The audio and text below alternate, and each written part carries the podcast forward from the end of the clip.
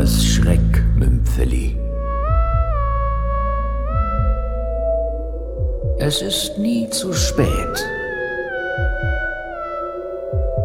Von Jan Schröter.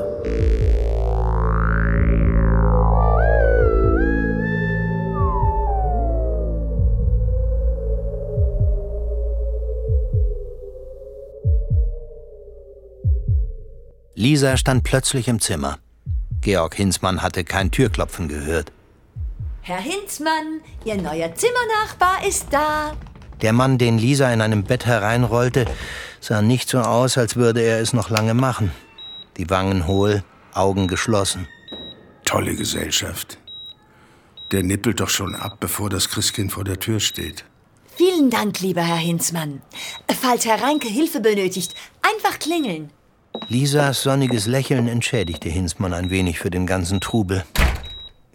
Reinke? Reinke lächelte schwach. Kommissar Georg Hinzmann. Reinke? Benno Reinke? Leibhaftig. Vorerst noch. Aber dieser Leib hält nicht mehr lange. Reinkes Humor war immer etwas speziell gewesen.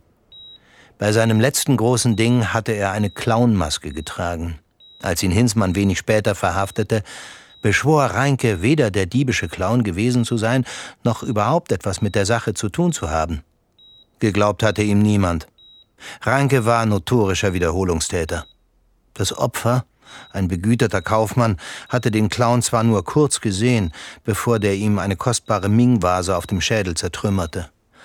Benno Reinke wurde dennoch verurteilt, obwohl man die Beute ein Vermögen in alten Goldmünzen nie gefunden hatte. Ich komme direkt aus dem Knast. Alles wegen Ihnen und diesen Goldmünzen. Die haben mich nur begnadigt und entlassen, weil es mit mir sowieso zu Ende geht. Sie haben seit damals gesessen? Das sind doch 15 Jahre. Wiederholte Fluchtversuche. Beim zweiten habe ich einem Wärter zu viel Angst eingeflößt. Herzinfarkt. Exitus. Sie hätten Ihre Strafe einfach absetzen sollen. Strafe? Für was? Ich habe die Münzen nicht geraubt. Der unfehlbare Kommissar Hinzmann hat sich geirrt. Ja, aber damit müssen Sie leben. Ich mache es nicht mehr lange. Ach, Sie sind so oft erwischt worden, Ihnen glaubt doch keiner. Ein feines Lächeln umspielte Reinkes blasse Lippen.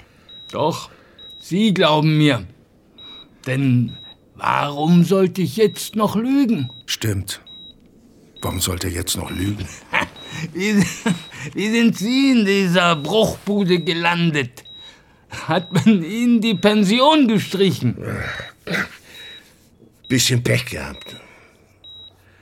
Drei Scheidungen. Reinke enthielt sich jeglichen Kommentars.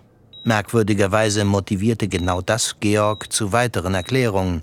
Eigentlich war ich mit meinem Beruf verheiratet. Nie zu Hause, wenn es drauf ankam. Hab versucht, mit teuren Geschenken alles auszugleichen. Am Ende war immer das Geld weg. Die Frauen sowieso. Das konnte mir im Knast nicht passieren.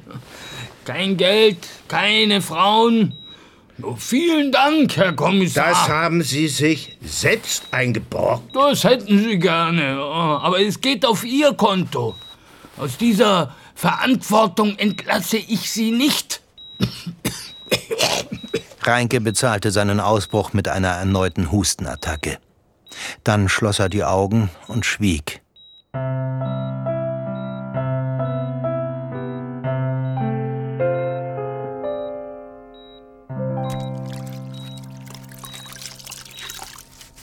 So, nun sind Sie wieder frisch.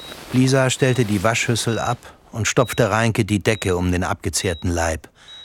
Dafür beugte sie sich weit übers Bett, was zur Folge hatte, dass sich ihre strammen Hinterbacken, sozusagen um Freiheit winselnd, gegen den angespannten Stoff der weißen Pflegerinnenhose drückten. Normalerweise hätte Hinzmann dieser Anblick den Tag gerettet. Doch die Vorstellung, sich damals vielleicht tatsächlich getäuscht und mit Reinke den falschen Täter verhaftet zu haben, quälte ihn. Wenn Reinke wirklich nicht der Mann mit der Clownmaske gewesen ist, Dann habe ich ihn um 15 Jahre gebracht. Und das wäre nicht wieder gut zu machen. Lisa registrierte Georgs Anspannung. Lächeln, lieber Herr Hinzmann. Morgen ist Weihnachten. Weihnachten. Steigt dann eine rauschende Party. Von wegen. Das Personal ist genervt, weil es an den Feiertagen hier sein muss. Die Bewohner sind mit den Nerven fertig, weil sie keinen Besuch bekommen. Jedenfalls die Bewohner, die noch merken, dass sie keinen bekommen. Schade. Weihnachten im Knast war trostlos. Und ein übernächstes Weihnachtsfest erlebe ich nicht mehr. Reinke, Sie sagen mir, wo der geraubte Schatz versteckt ist? Dann besorge ich Ihnen ein Weihnachtsfest mit Pauken und Trompeten. Ich hätte lieber einen Gospelchor mit knackigen Weihnachtsengeln der Sorte Lisa. Aber leider habe ich die Goldmünzen nicht. Plumper Versuch, Herr Kommissar. Dann keine Feier, kein Besuch, kein Chor. Hier kommt ja nicht mal der Pfarrer. Von uns ist ja auch keine fette Kollekte zu erwarten. Er hat Schmerzen, erkannte Georg. Wenn ich wenigstens etwas gut machen könnte. Nur wie? Es kommt niemand, weil niemand mehr etwas von uns will. Und dann fiel Georg etwas ein. Er stemmte sich aus seinem Sessel und griff nach dem Aktenordner voller vergilbter Zeitungsartikel über seine einstigen Kriminalfälle. Leise verließ er das Zimmer. Jetzt nur noch Lisa den Büroschlüssel entwenden. Zum Glück hatte Georg genug Taschendiebe bei der Arbeit erlebt.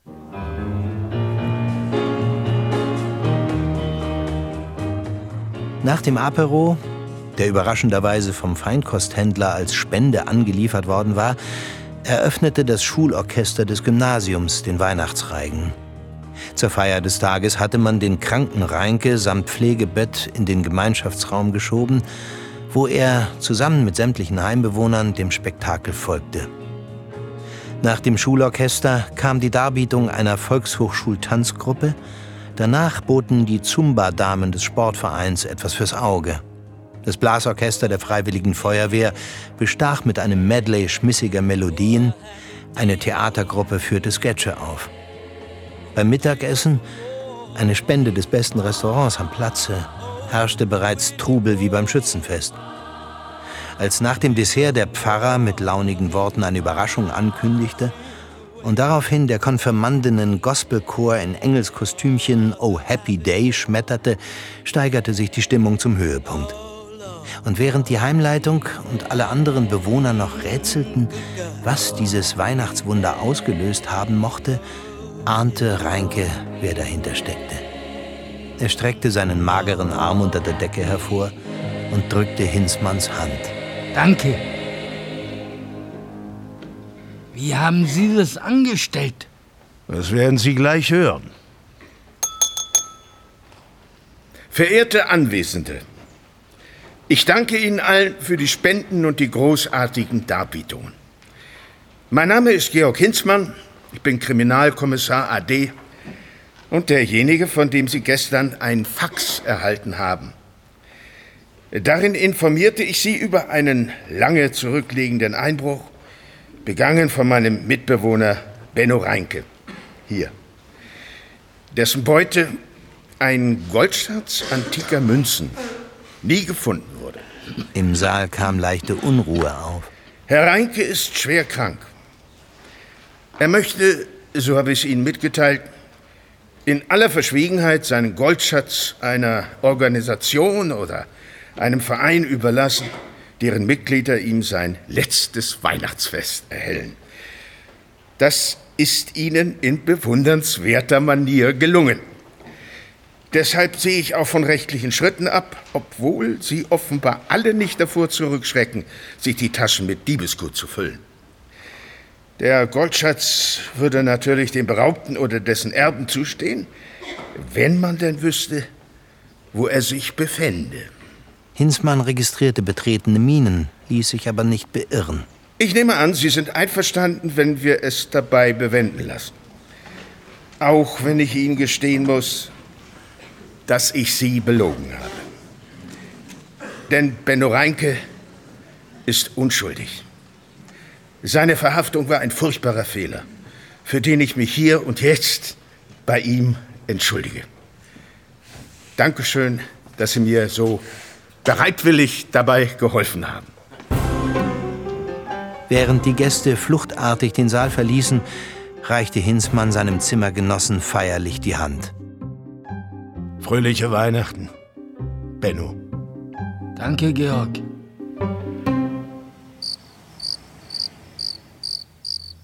Georg Hinzmann saß auf der Südterrasse seines Bungalows und genoss den Panoramablick über Mallorca. Das Klima tat seinen alten Knochen gut. Er dachte daran, Lisa mehr anzubieten als bloß die Stelle als Privatschwester, die sie im Übrigen ohne zu zögern angenommen hatte. Blinzelnd sah er die rote Sonne ins Meer tauchen und dachte an Benno Reinke, der am zweiten Weihnachtstag gestorben war.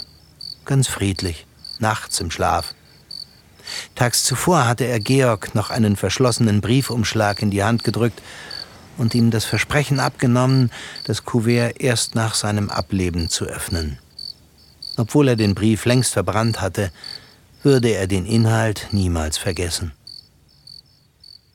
Lieber Georg, eigentlich wollte ich dir mit meiner Behauptung, ich hätte den Raubüberfall damals nicht verübt, nur ein wenig auf die Nerven gehen. Als Ausgleich für die vielen Jahre im Knast, die ich mir da hattest du ganz, du ganz recht. recht. Natürlich nur selbst eingebrockt habe. Jetzt denke ich aber, irgendjemand sollte etwas davon haben. Und damit meine ich nicht die Erben des Kaufmanns, dem ich die Goldmünzen abgenommen habe. Auf der Rückseite des Briefes befindet sich der Lageplan des Verstecks. Du hast es verdient. Dass sich ein Kommissar bei einem Knacki öffentlich entschuldigt, ist einzigartig. Danke für das grandiose Fest, Benno.